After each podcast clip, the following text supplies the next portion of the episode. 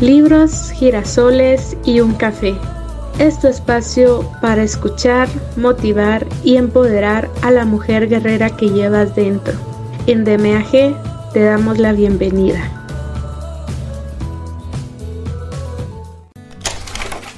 Hola y bienvenidas a este espacio. Les saluda como siempre Maggie Pineda, su compañera de viaje en esta ocasión, la nueva aventura con DMAG se llama Los cinco lenguajes del amor, del Dr. Gary Chapman. Cómo expresar devoción sincera a su cónyuge. La experiencia en la que nos vamos a embarcar a partir de hoy es única.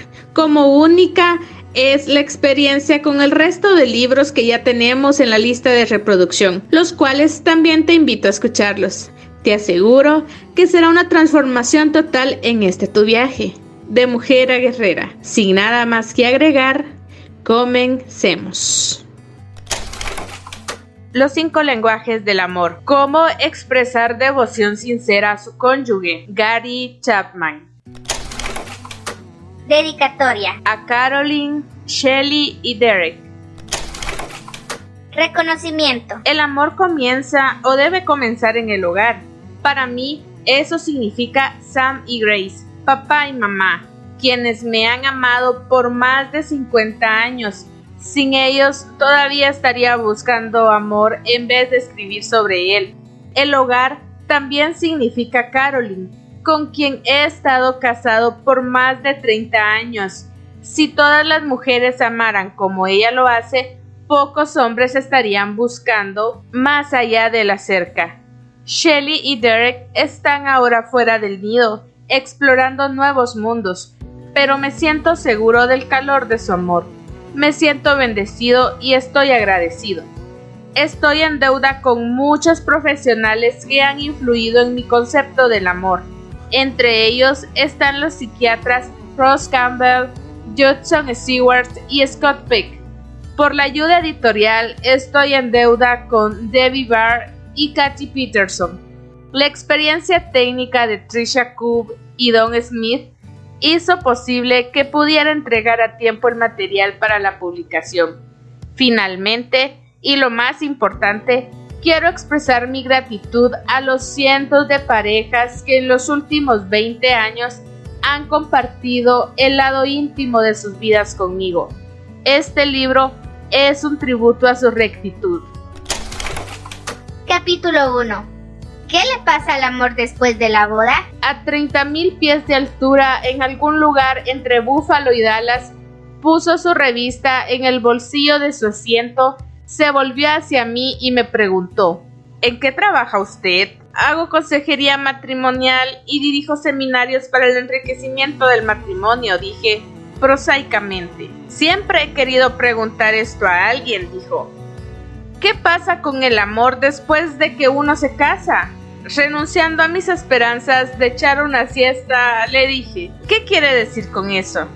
Mm, bueno, dijo, he estado casado tres veces y cada vez era maravilloso antes de que nos casáramos, pero de alguna manera, después de la boda todo se derrumbaba, todo el amor que pensaba que tenía hacia ella y el amor que ella parecía tenerme se esfumaba. Soy una persona medianamente inteligente. Dirijo un buen negocio, pero es algo que no lo entiendo. ¿Por cuánto tiempo ha estado casado? Le pregunté. La primera vez más o menos 10 años.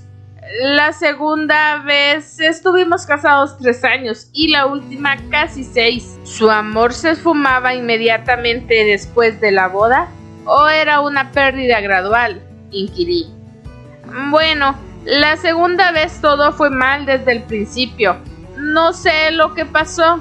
En realidad, pensaba que nos amábamos, pero la luna de miel fue un desastre y nunca nos recuperamos. Nos conocimos solamente seis meses. Fue un romance rápido. Fue verdaderamente emocionante, pero después del matrimonio fue una batalla desde el principio. En mi primer matrimonio tuvimos tres o cuatro años antes de que naciera el niño. Después de que el niño nació, ella le dio toda su atención y yo ya no le importaba. Era como si su única meta en la vida hubiera sido tener un niño. Después de eso ya no me necesitaba más. ¿Le dijo eso a ella? Pregunté. Oh, sí. Me dijo que no entendía lo que significaba ser una enfermera 24 horas diarias. Me dijo que debería ser más comprensivo y ayudarla más. Procuré hacerlo, pero parece que no causó ninguna diferencia en nuestra relación. Después de eso, nos fuimos apartando cada vez más. Luego de un tiempo ya no había nada de amor, solamente muerte. Los dos convinimos en que el matrimonio se había terminado. Y mi último matrimonio, en realidad pensé que ese hubiera sido diferente. Había estado divorciado por tres años, tuvimos un noviazgo de 12 años. Realmente creí que sabíamos lo que estábamos haciendo y pensé que tal vez por primera vez conocía lo que significaba amar a alguien. Creí sinceramente que ella me amaba. Después de la boda, no creo que cambié. Continué demostrándole mi amor como antes del matrimonio. Le decía cuán hermosa era, cuánto la amaba, que estaba orgulloso de ser su esposo, etc. Pero pocos meses después del matrimonio comenzó a quejarse al comienzo por pequeñas cosas como el no sacar la basura o no colgar mi ropa. Luego, atacando mi carácter y diciéndome que no podía confiar en mí, acusándome de no serle fiel. Se volvió una persona totalmente negativa. Antes del matrimonio ella no era así. Era una de las personas más positivas que había conocido jamás. Eso era lo que más me atraía de ella. Nunca se quejaba de nada, todo lo que yo hacía era maravilloso, pero una vez que nos casamos nada me salía bien. Honestamente no sé qué pasó. Con el tiempo perdí mi amor por ella y comencé a sentirme ofendido. Obviamente ella no me amaba. Reconocimos que no sacábamos nada viviendo juntos, así que nos separamos. Eso fue hace un año. Mi pregunta es, ¿Qué pasa con el amor después de casarse? ¿Es mi experiencia normal? ¿Es por eso que tenemos tantos divorcios en nuestro país? No puedo creer que me haya sucedido tres veces. ¿Y los que no se divorcian aprenden a vivir sin amor o es que el amor en verdad permanece vivo en algunos matrimonios? Y si es así, ¿cómo lo hacen? Las preguntas que me hacía mi compañero de viaje sentado en el asiento 5A son las preguntas que miles de personas casadas y divorciadas se hacen hoy en día. Algunos preguntan a los amigos, otros a los consejeros y a los clérigos, y otros se preguntan a sí mismos. A veces las respuestas son dadas en la jerga de la investigación psicológica, lo cual es casi incomprensible. Otras veces se expresan de manera humorística y folclórica. La mayoría de las bromas y de las frases de condolencias tienen algo de verdad, pero son como darle una aspirina a una persona que tiene cáncer. El deseo de amor romántico en el matrimonio está profundamente enraizada en nuestra estructura psicológica. Casi todas las revistas populares tienen por lo menos un artículo en cada número sobre cómo mantener vivo el amor en el matrimonio. Abundan los libros sobre el tema. Las charlas de radio y televisión tratan de eso. Mantener vivo el amor en nuestro matrimonio es un asunto muy serio. Con todos los libros, revistas y toda la ayuda disponible, porque es que pocas parejas parecen haber encontrado el secreto para mantener vivo el amor después de la boda? ¿Por qué es que una pareja puede asistir a un taller de comunicaciones, oír ideas maravillosas sobre cómo mejorar la comunicación, regresar a casa y encontrarse totalmente incapacitadas para poner en práctica los patrones de comunicación demostrados? ¿Cómo es que leemos el artículo de una revista sobre las 101 formas de expresar amar a su cónyuge?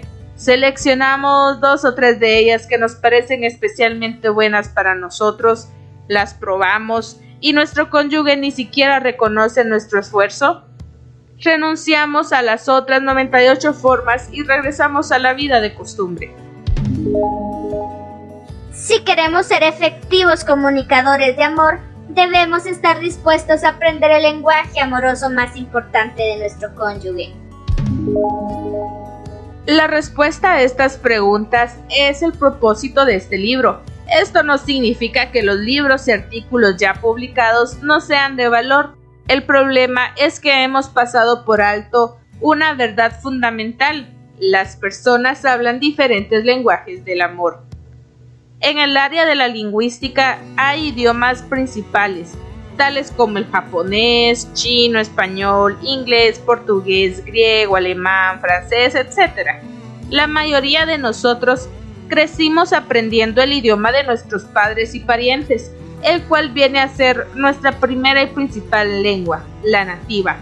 Más tarde podemos aprender otros idiomas, pero por lo general con mucho esfuerzo.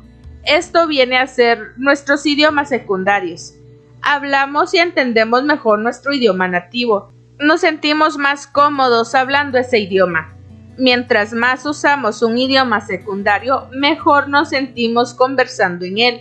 Si hablamos solamente nuestro idioma principal y nos encontramos con alguien que habla solamente su idioma principal, que es diferente del nuestro, nuestra comunicación será limitada.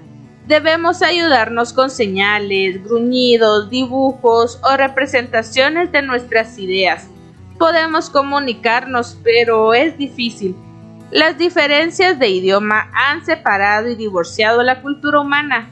Si queremos comunicarnos en forma efectiva entre las diferentes culturas, debemos aprender el idioma de aquellos con quienes deseamos comunicarnos. En el área del amor es igual. Su lenguaje emocional amoroso y el lenguaje de su cónyuge puede ser tan diferente como el chino del español. No importa cuánto se empeñe en expresar el amor en español, si su cónyuge entiende solamente chino, nunca entenderán cómo amarse el uno al otro. Mi amigo en el avión hablaba el lenguaje de palabras de confirmación a su tercera esposa al decirle, le dije cuán hermosa era, le dije que la amaba, le dije cuán orgulloso estaba de ser su esposo.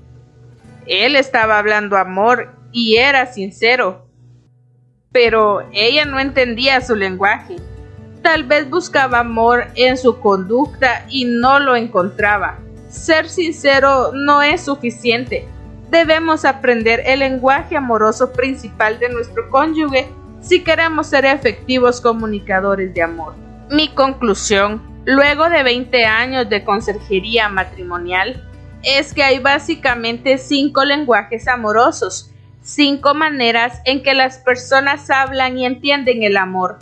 En el campo de la lingüística, un idioma puede tener diferentes dialectos o variaciones, Igualmente ocurre con los cinco lenguajes amorosos. Hay muchos dialectos. A eso se refieren los artículos de las revistas titulados 10 maneras de que su esposa sepa que usted la ama o 20 maneras de mantener a su hombre en el hogar o 365 expresiones de amor marital no hay 10, 20 o 365 lenguajes amorosos básicos. En mi opinión, hay solamente 5. Sin embargo, como decíamos antes, puede haber numerosos dialectos. El número de formas para expresar el amor dentro de un lenguaje de amor está limitado solamente por su imaginación. Lo que importa es hablar el lenguaje amoroso de su cónyuge. Siempre hemos hablado que durante la infancia cada niño desarrolla patrones emocionales únicos. Algunos niños, por ejemplo, desarrollan un patrón de baja autoestima, mientras que otros crecen sintiéndose seguros. Algunos niños crecen sintiéndose amados, queridos y apreciados. Sin embargo, otros lo hacen sintiéndose no amados, no queridos y no apreciados. Los niños que se sienten amados por sus padres y sus compañeros desarrollarán un lenguaje amoroso principal basado en su estructura emocional única y en la manera en que les expresaron amor sus padres y aquellas otras personas que eran importantes para ellos. Ellos hablaban y entenderían un lenguaje amoroso principal. Más tarde, pueden aprender un segundo lenguaje amoroso, pero siempre se sentirán más cómodos con su lenguaje principal o original. Los muchachos que no se sienten amados por sus padres y compañeros también desarrollarán un lenguaje amoroso principal. Sin embargo, serán un tanto distorsionado de la misma manera en que algunos niños pueden aprender muy poca gramática y no tener un vocabulario desarrollado. Esos escasos conocimientos no significa que no puedan ser buenos comunicadores, pero significa que tendrán que trabajar más diligentemente que aquellos que tuvieron un modelo más positivo. Igualmente, los niños que crecieron con un sentido poco desarrollado del amor también pueden sentirse amados y comunicar amor, pero tendrán que trabajar en ello más diligentemente que los que crecieron en una atmósfera de amor saludable. Rara vez, un esposo y una esposa tienen el mismo lenguaje amoroso principal. Tenemos la tendencia a hablar nuestro lenguaje amoroso principal y nos confundimos cuando nuestro cónyuge no entiende lo que estamos comunicando. Queremos expresar nuestro amor, pero el mensaje no llega, sencillamente porque hablamos lo que para ellos es un lenguaje extranjero. Allí radica el problema fundamental y el propósito de este libro el cual es ofrecer una solución. Esa es la razón por la que me atrevo a escribir otro libro sobre el amor. Una vez que descubramos los cinco lenguajes básicos del amor y entendamos cuál es nuestro lenguaje amoroso principal, así como también el lenguaje amoroso principal de nuestro cónyuge, tendremos la información que necesitábamos para aplicar las ideas que encontramos en los libros y en los artículos. Una vez que usted identifique y aprenda a hablar el lenguaje amoroso principal de su cónyuge, creo que habrá descubierto la clave para un matrimonio duradero y lleno de amor. El amor no necesita esfumarse después de la boda, pero para mantenerlo vivo, la mayoría de nosotros tendremos que esforzarnos para aprender un segundo lenguaje amoroso. No podemos contar solamente con nuestro lenguaje nativo, si nuestro cónyuge no lo entiende. Si queremos que él o ella sientan el amor que tratamos de comunicar, debemos expresarlo en su lenguaje amoroso principal. Apóyanos en este gran proyecto de vida enfocado a toda mujer que busca su estabilidad emocional, física y económica. Tu donativo nos ayuda a crear contenido de calidad. Búscanos en nuestra cuenta de GoFundMe como De Mujer a Guerrera Síguenos en nuestras redes sociales como arroba soydmag. No te pierdas de todas las sorpresas que tenemos preparadas para ti. Capítulo 2. Mantenga lleno el tanque del amor. Amor es la palabra más importante en el idioma español y la menos entendida. Muchos pensadores, tanto seculares como religiosos, están de acuerdo en que el amor juega un papel central en la vida. Se dice que el amor es una cosa esplendorosa y que el amor hace girar al mundo. Miles de libros, canciones y películas están sazonadas de esta palabra. Numerosos sistemas filosóficos y teológicos dan un lugar prominente al amor y el fundador de la fe cristiana quiso que el amor sea una de las características distintivas de sus seguidores. Los psicólogos han llegado a la conclusión de que la necesidad de sentirse amado es una de las necesidades primarias del ser humano. Por amor podemos trepar las montañas, cruzar los mares, viajar por los desiertos llenos de arena y soportar dificultades inenarrables. Sin amor, las montañas son inaccesibles, los mares son imposibles de cruzar, los desiertos son insoportables, y las dificultades son lo más grave en nuestra vida. El apóstol cristiano a los gentiles, Pablo, exaltó el amor cuando enseñó que todas las realizaciones humanas que no están motivadas por el amor son en definitiva vacías. Él llegó a la conclusión de que en la última escena del drama humano solamente tres características permanecerán, la fe, la esperanza y el amor. Pero el más grande de todos es el amor. Si estamos de acuerdo en que la palabra amor satura la sociedad humana, tanto históricamente como en el presente, también debemos estar de acuerdo en que no es una palabra bien entendida. La usamos en miles de formas. Decimos amo a los pájaros y de inmediato amo a mi madre. Amamos a los objetos, amamos a los animales y a la naturaleza. Amamos a las personas y aún amamos al amor mismo. Si no basta esa confusión, también usamos la palabra amor para explicar la conducta. Hice eso porque la amaba. Esa explicación se da para todas las clases de acciones. Un hombre está enredado en una relación adúltera y la llama amor. El predicador, por otro lado, lo llama pecado. La esposa de un alcohólico soporta todas las consecuencias del último escándalo de su marido. Ella lo llama amor. Pero el psicólogo lo llama codependencia. Los padres conceden todos los deseos del niño llamándolo amor, pero el terapeuta familiar lo llama irresponsabilidad paternal. ¿Cómo se comporta el amor? El propósito de este libro no es eliminar todas las confusiones alrededor de la palabra amor, sino más bien enseñar la clase de amor que es esencial para nuestra salud emocional. Los psicólogos infantiles dicen que cada niño tiene ciertas necesidades emocionales básicas que debemos llenar. Si queremos que ese niño sea emocionalmente estable, entre esas necesidades emocionales ninguna es más básica que la del amor y el afecto, y la necesidad de sentirse que pertenece a alguien y que es querido. Si tienen suficiente afecto, el niño llegará a ser un adulto responsable. Sin ese amor, él o ella serán emocional y socialmente retardados. Me gustó la metáfora la primera vez que la oí. Dentro de cada niño hay un tanque emocional, el cual debe ser llenado de amor. Cuando un niño se siente verdaderamente amado, crecerá normalmente. Pero cuando el tanque de amor está vacío, el niño se comportará mal. Gran parte del mal comportamiento de los niños se debe a los anhelos de un tanque de amor vacío.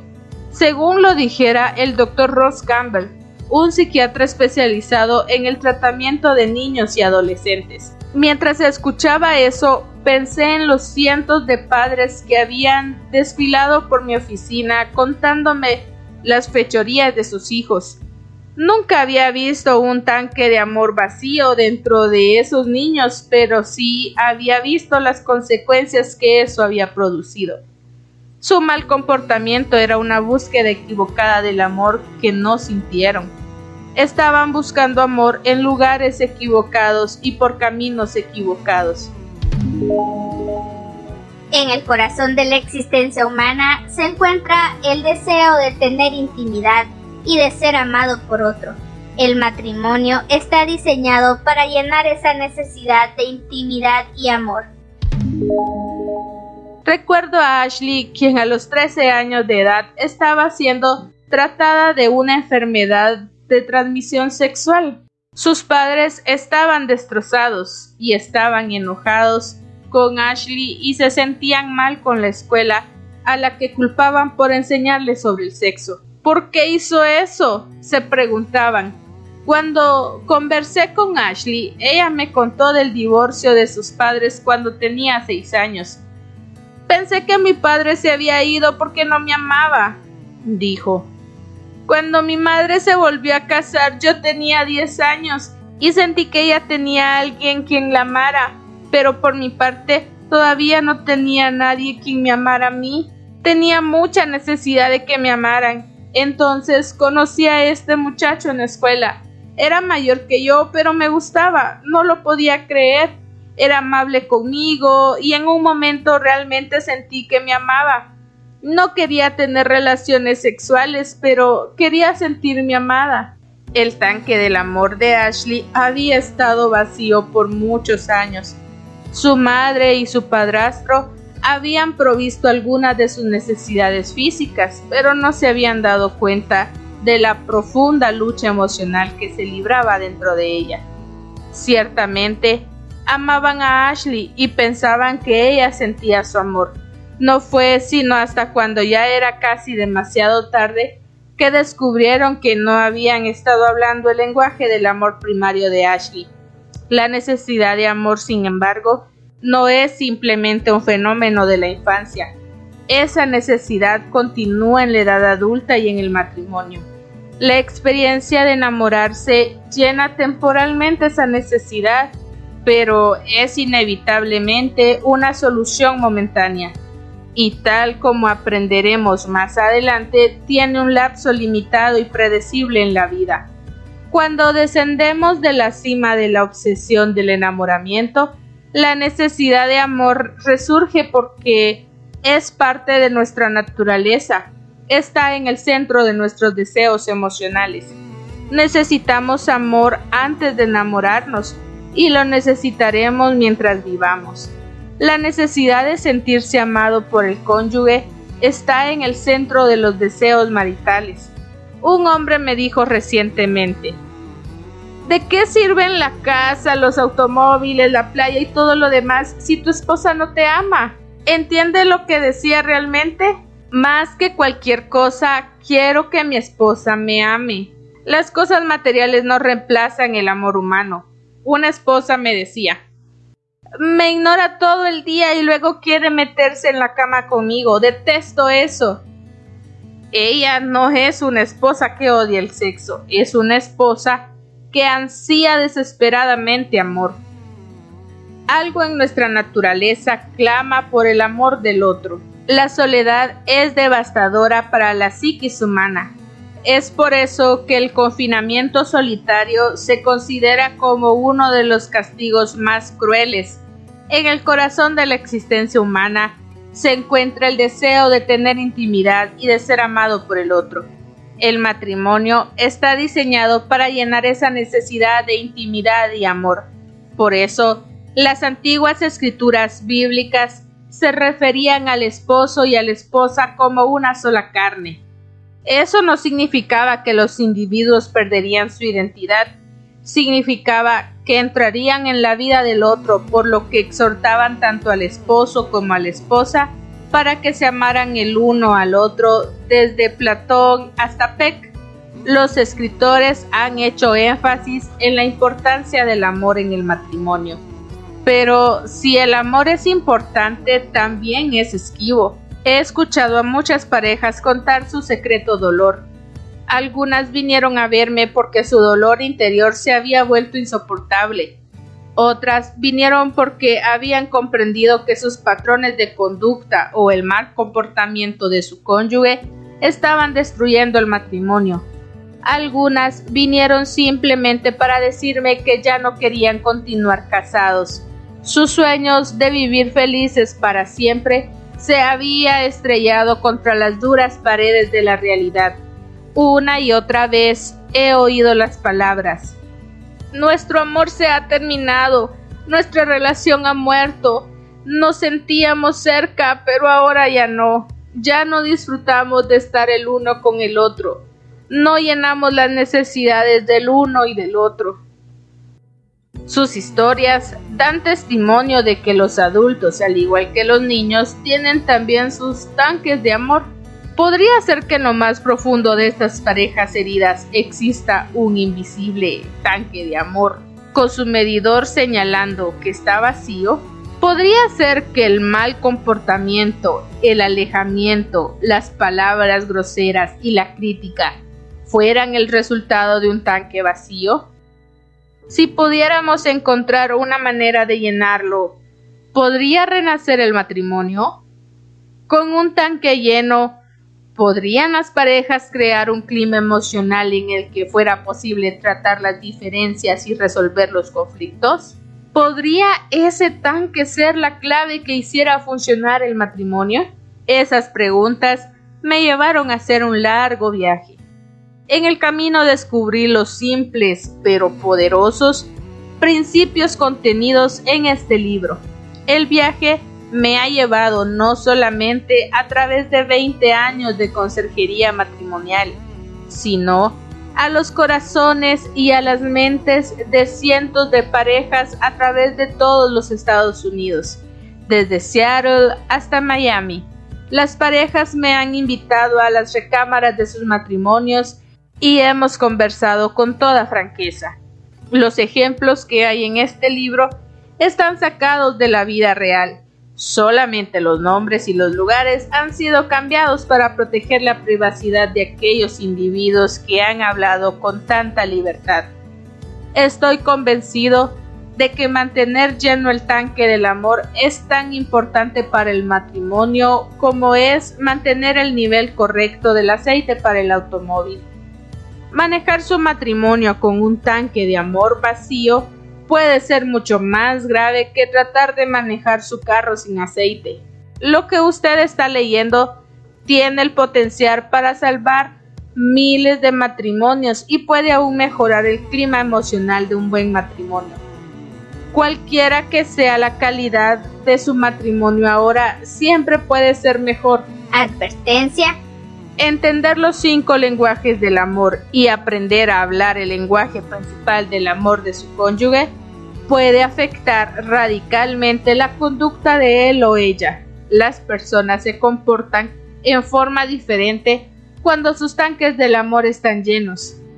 Antes que examinemos los cinco lenguajes del amor, sin embargo, debemos dirigirnos a un importante pero confuso fenómeno, la eufórica experiencia de enamorarse. A todas las guerreras que nos escuchan, Queremos invitarlos a que sean parte de nuestra red de profesionales y compartan este gran viaje para apoyar a toda mujer que busca su crecimiento y bienestar total. Escríbenos al correo talento Capítulo 3. El enamoramiento. Ella se presentó en mi oficina sin ninguna cita previa y preguntó a mi secretaria si podía verme por cinco minutos. Había conocido a Janice durante 18 años. Tenía 36 y nunca se había casado. Había estado con varios hombres, con uno por seis años, con otro por tres y con varios por más periodos cortos. De tiempo en tiempo me había pedido citas para tratar de alguna dificultad en particular con alguna de sus relaciones. Era por naturaleza una persona disciplinada, consciente, organizada, cuidadosa y afectuosa. Presentarse en mi oficina sin ser anunciada era algo que no estaba de acuerdo con su manera de ser. Pensé, debe estar en alguna crisis terrible para venir sin haber hecho una cita previa. Le dije a mi secretaria que la dejara pasar. Cuando entró, esperé verla romper en llanto y contarme una trágica historia tan pronto se cerrara la puerta. En vez de eso, virtualmente se deslizó en mi oficina radiante de emoción. ¿Cómo estás ahora, Yanis? le pregunté. Maravillosamente bien, me contestó. Nunca he estado mejor en mi vida. Me voy a casar. ¿Verdad? Dije revelando mi sorpresa. ¿Con quién y cuándo? Con David Gillespie, exclamó. En septiembre. Es emocionante. ¿Qué tiempo hace que lo conoces? Tres semanas. Sé que es una locura, doctor Chapman. Después de todas las personas que he conocido y de todas las veces que he estado cerca de casarme, yo misma no puedo creerlo, pero sé que David es el hombre para mí. Desde la primera cita lo supimos los dos. Por supuesto, no hablamos de esto en la primera noche, pero una semana después él me propuso matrimonio. Sabía que me lo iba a proponer y sabía que le iba a decir que sí. Nunca me he sentido así antes, Dr. Chapman. Usted conoce las relaciones que he tenido durante años y los conflictos que he sufrido. En cada relación fallaba algo. Nunca me sentí en paz pensando en casarme con alguno de ellos, pero sé que David es el hombre. Janice se mecía en su silla riéndose entrecortadamente mientras agregaba. Sé que es una locura, pero estoy tan feliz, nunca he sentido esta felicidad en mi vida. ¿Qué es lo que le había pasado a Janice? se había enamorado. En su mente, David es el hombre más maravilloso que haya conocido jamás. Es perfecto en todo. Será el marido ideal. Ella piensa en él de día y de noche. El hecho de que David haya sido casado dos veces antes, que tenga tres hijos y que haya tenido tres empleos el año pasado, es algo trivial para Yanis. Ella es feliz y está convencida de que va a ser feliz para siempre con David. Ella está enamorada. La mayoría de nosotros entramos al matrimonio por el camino de esa experiencia de enamoramiento. Conocemos a alguien cuyas características físicas y rasgos de la personalidad producen suficiente choque eléctrico para activar nuestro sistema amoroso de alarma. Suena la alarma y ponemos en acción el proceso de llegar a conocer a la persona.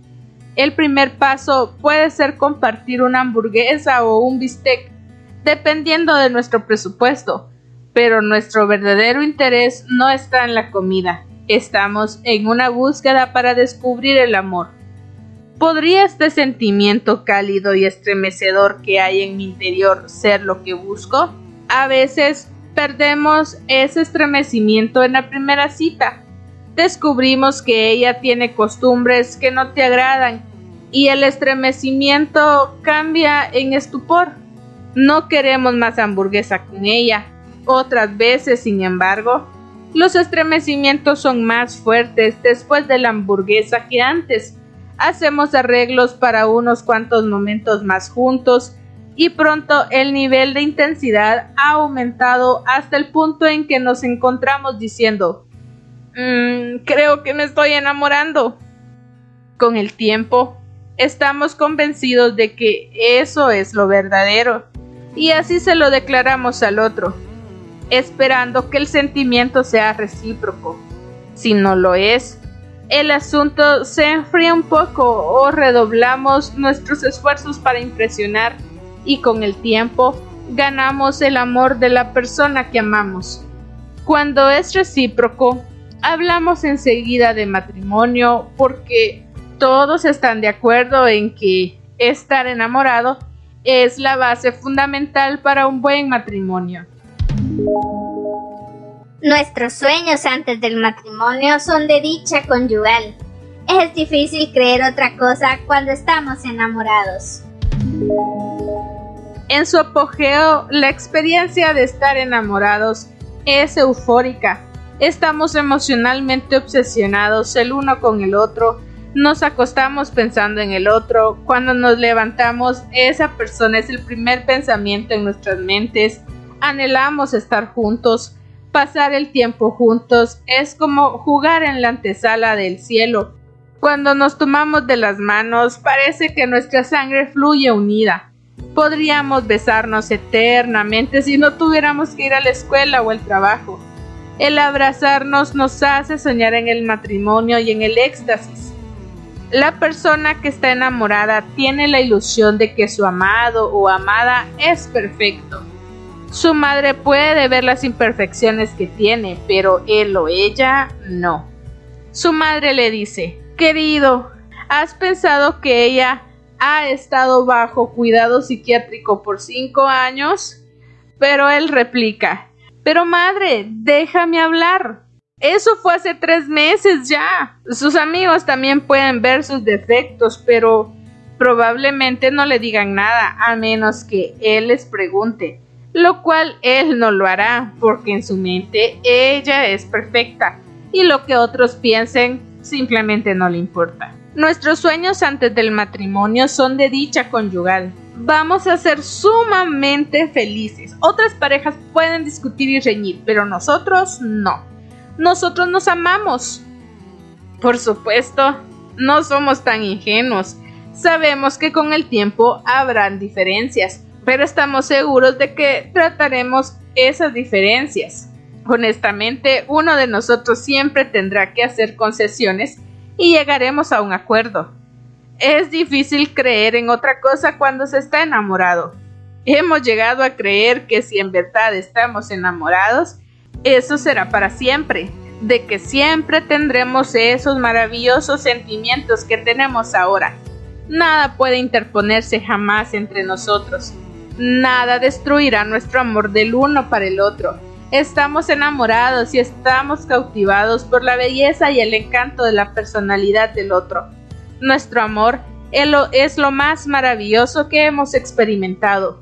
Vemos que otras parejas han perdido ese sentimiento, pero eso jamás nos sucederá a nosotros. Tal vez ellos no tienen lo verdadero, razonamos.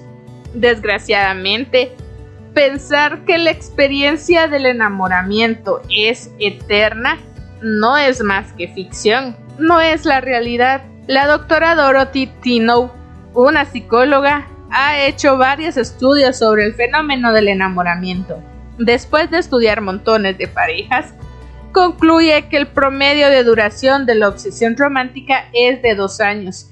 Si es una aventura amorosa secreta, puede durar un poquito más, sin embargo, con el tiempo todos bajaremos de las nubes y pondremos nuestros pies en la tierra otra vez. Tenemos los ojos abiertos y vemos las imperfecciones de la otra persona. Reconocemos que algunos de los rasgos de su personalidad son en verdad irritantes. Sus patrones de conducta son fastidiosos.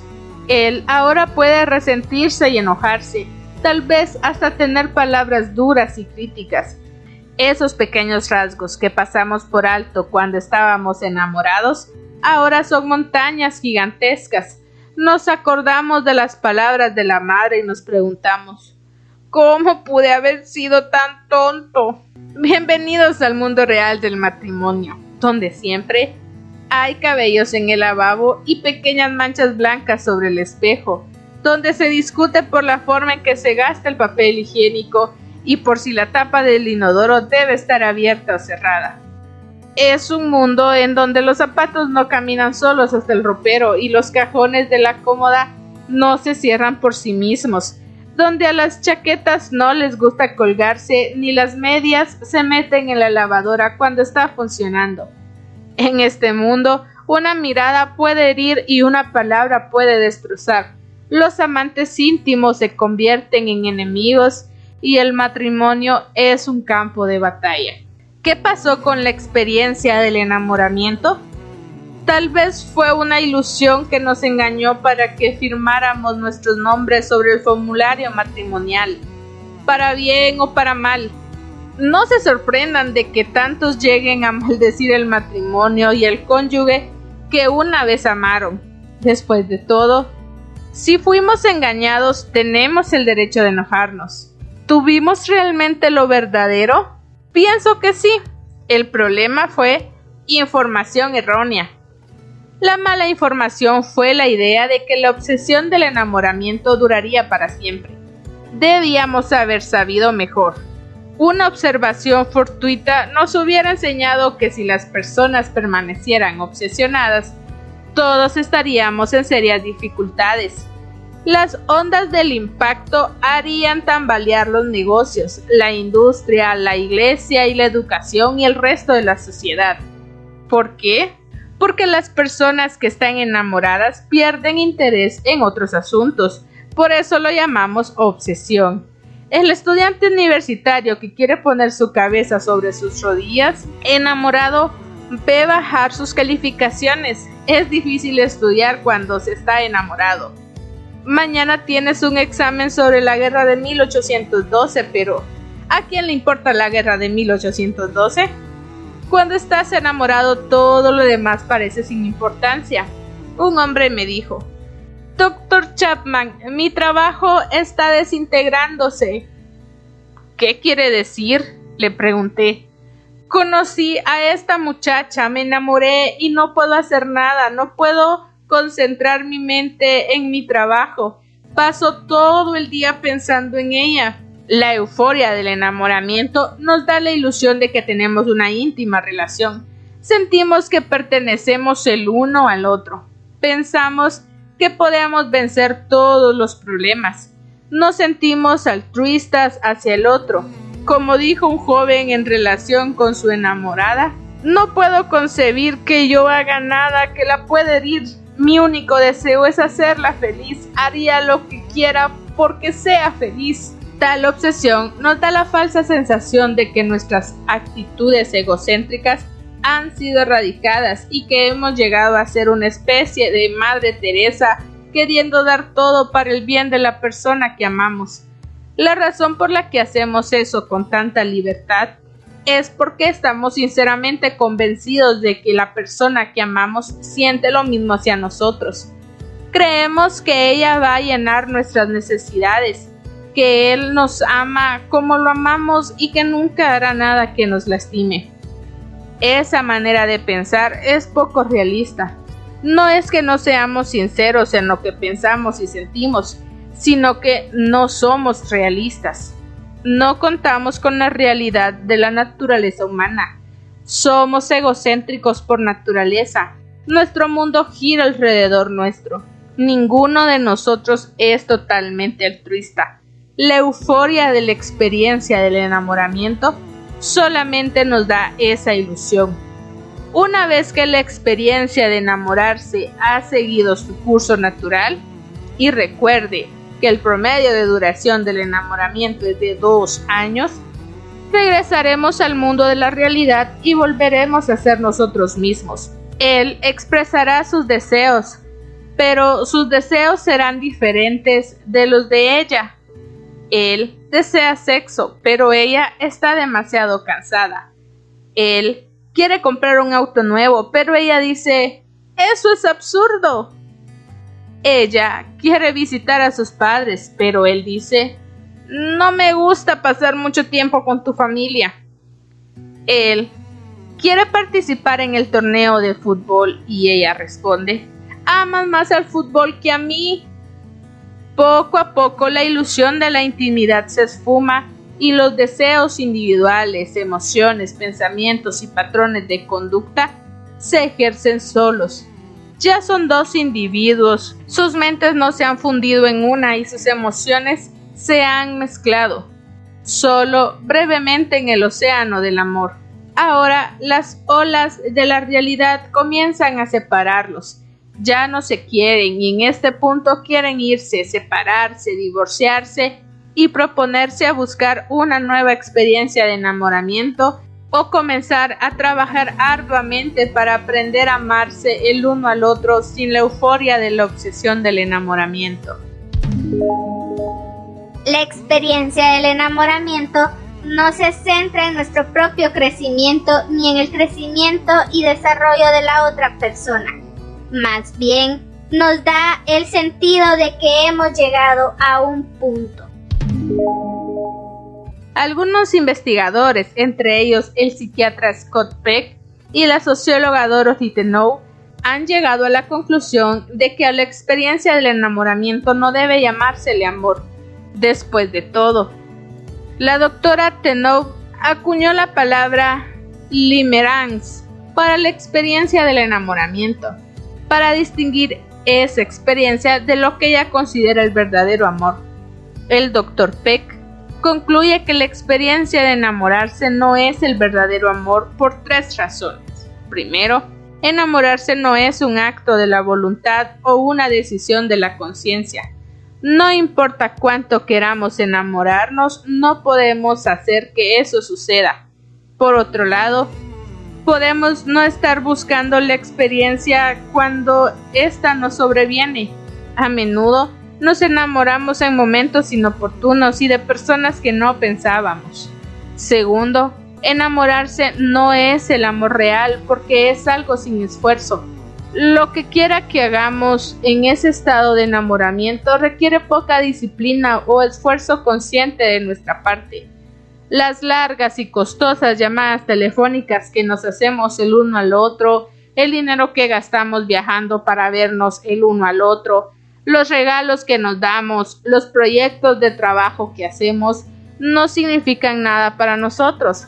Así como el instinto natural de un pájaro lo manda a construir un nido. Así, el instinto natural de la experiencia del enamoramiento nos empuja a hacer cosas extravagantes y nada naturales del uno para con el otro.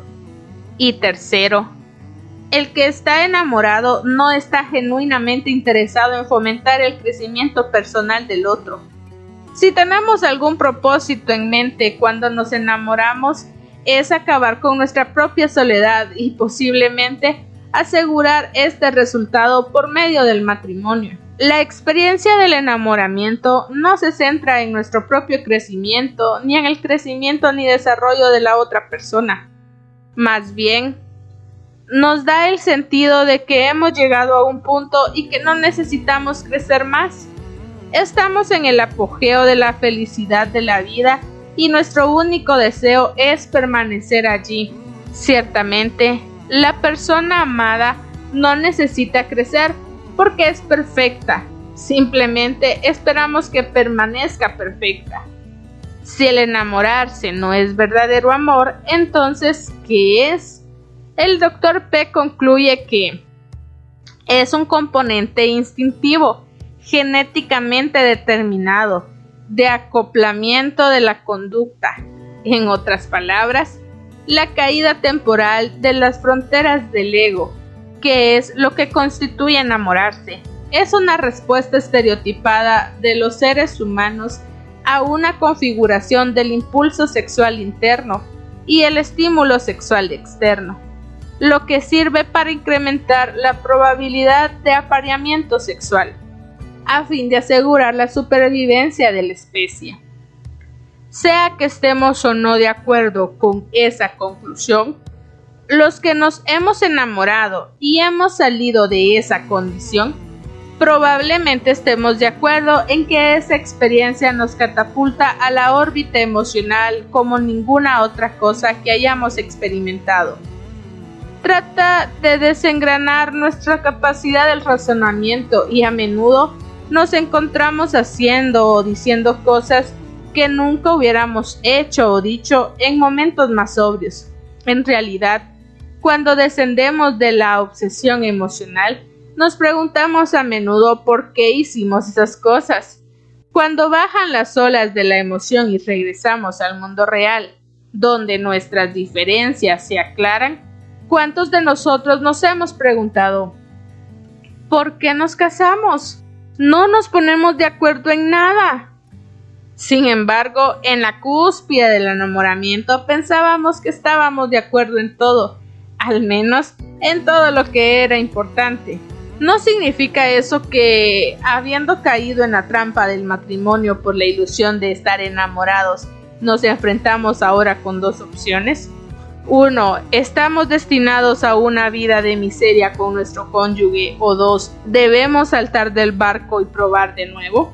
Nuestra generación ha optado por la última, mientras que la pasada generación a menudo escogía la primera antes de concluir automáticamente de que hemos hecho la mejor decisión, tal vez debamos examinar los datos. Al presente, en Estados Unidos, el 40% de los matrimonios casados en primeras nupcias terminan en divorcio, 60% de los realizados en segundas nupcias y un 75% de aquellos realizados en terceras terminan de la misma manera. Aparentemente, la posibilidad de un matrimonio más feliz la segunda y la tercera vez no es muy remota. Las investigaciones parecen demostrar que hay una tercera y mejor alternativa. Podemos reconocer la experiencia del enamoramiento sencillamente porque lo es, una subida emocional temporal y procurar encontrar el verdadero amor con nuestro cónyuge. Esta segunda clase de amor es emocional por naturaleza, pero no obsesivo es un amor que junta la razón y a la emoción. Involucra un acto de la voluntad y requiere disciplina, mientras que reconocen la necesidad del crecimiento personal. Nuestra necesidad emocional más básica no es enamorarnos, sino ser verdaderamente amados por otros. Conocer un amor que brota de la razón y de la decisión, no del instinto.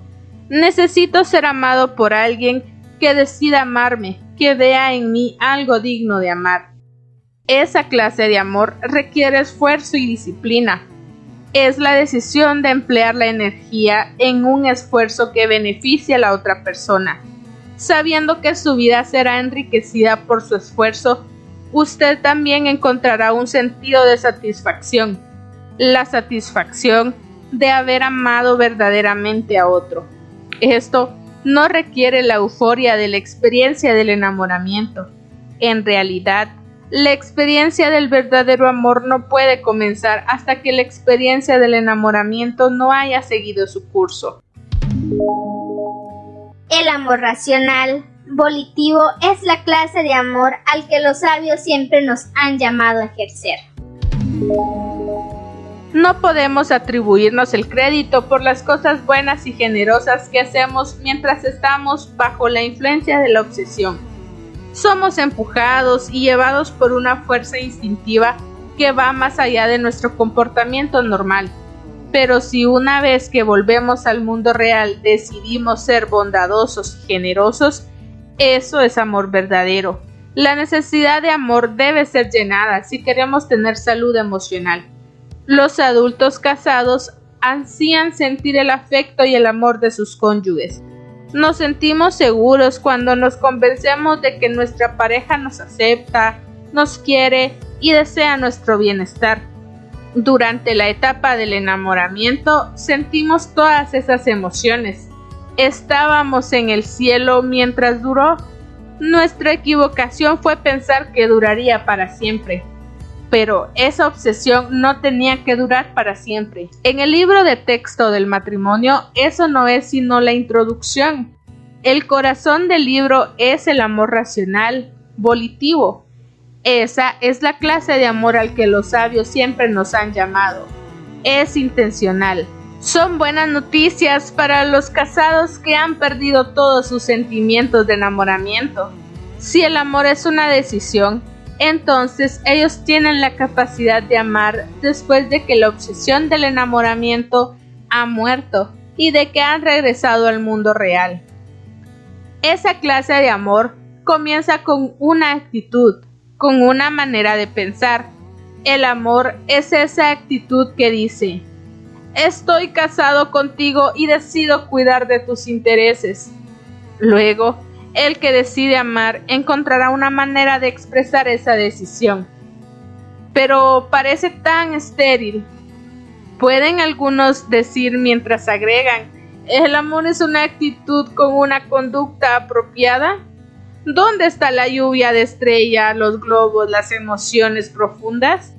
¿Dónde está el espíritu de expectación, el guiño del ojo, la electricidad de un beso, de la excitación del sexo? ¿Qué pasa con la seguridad emocional de saber que soy el número uno de su mente? Sobre eso trata este libro. ¿Cómo llenamos la necesidad profunda de sentirnos amados que cada uno de nosotros tenemos? Si podemos aprender eso y decidimos hacerlo, entonces el amor será emocionante, mucho más que todo el enamoramiento que hayamos sentido antes. Por muchos años he hablado sobre los cinco lenguajes emocionales del amor en mis seminarios para matrimonio y en sesiones privadas de conserjería. Miles de parejas pueden testificar sobre la validez de lo que usted va a leer. Mis archivos están llenos de cartas de personas a las que nunca he conocido diciendo un amigo me prestó uno de sus cassettes sobre el lenguaje del amor y esto ha revolucionado nuestro matrimonio. Nos hemos esforzado por años para amarnos, pero nuestros esfuerzos nos han defraudado emocionalmente a cada uno. Ahora que estamos hablando los lenguajes apropiados del amor, el clima emocional de nuestro matrimonio ha mejorado radicalmente. Cuando el tanque emocional del amor de su cónyuge esté lleno y se sienta seguro de su amor, todo el mundo brillará y su cónyuge alcanzará su más alto potencial en la vida, pero cuando el tanque del amor esté vacío y se sienta utilizado pero no amado, el mundo parecerá oscuro y probablemente nunca alcanzará su potencial para lo bueno en el mundo. En los próximos cinco capítulos explicaré los cinco lenguajes emocionales del amor. Luego, en el capítulo 9 enseñaré cómo el descubrir el lenguaje principal de amor de su cónyuge puede hacer que sus esfuerzos por el amor sean más productivos. Como ven, tendrán los siguientes días para analizar y reflexionar todo lo que hemos aprendido hoy. Nos vemos la próxima semana para una siguiente dosis de este su espacio, libros, girasoles y un café. Un abrazo y hasta pronto.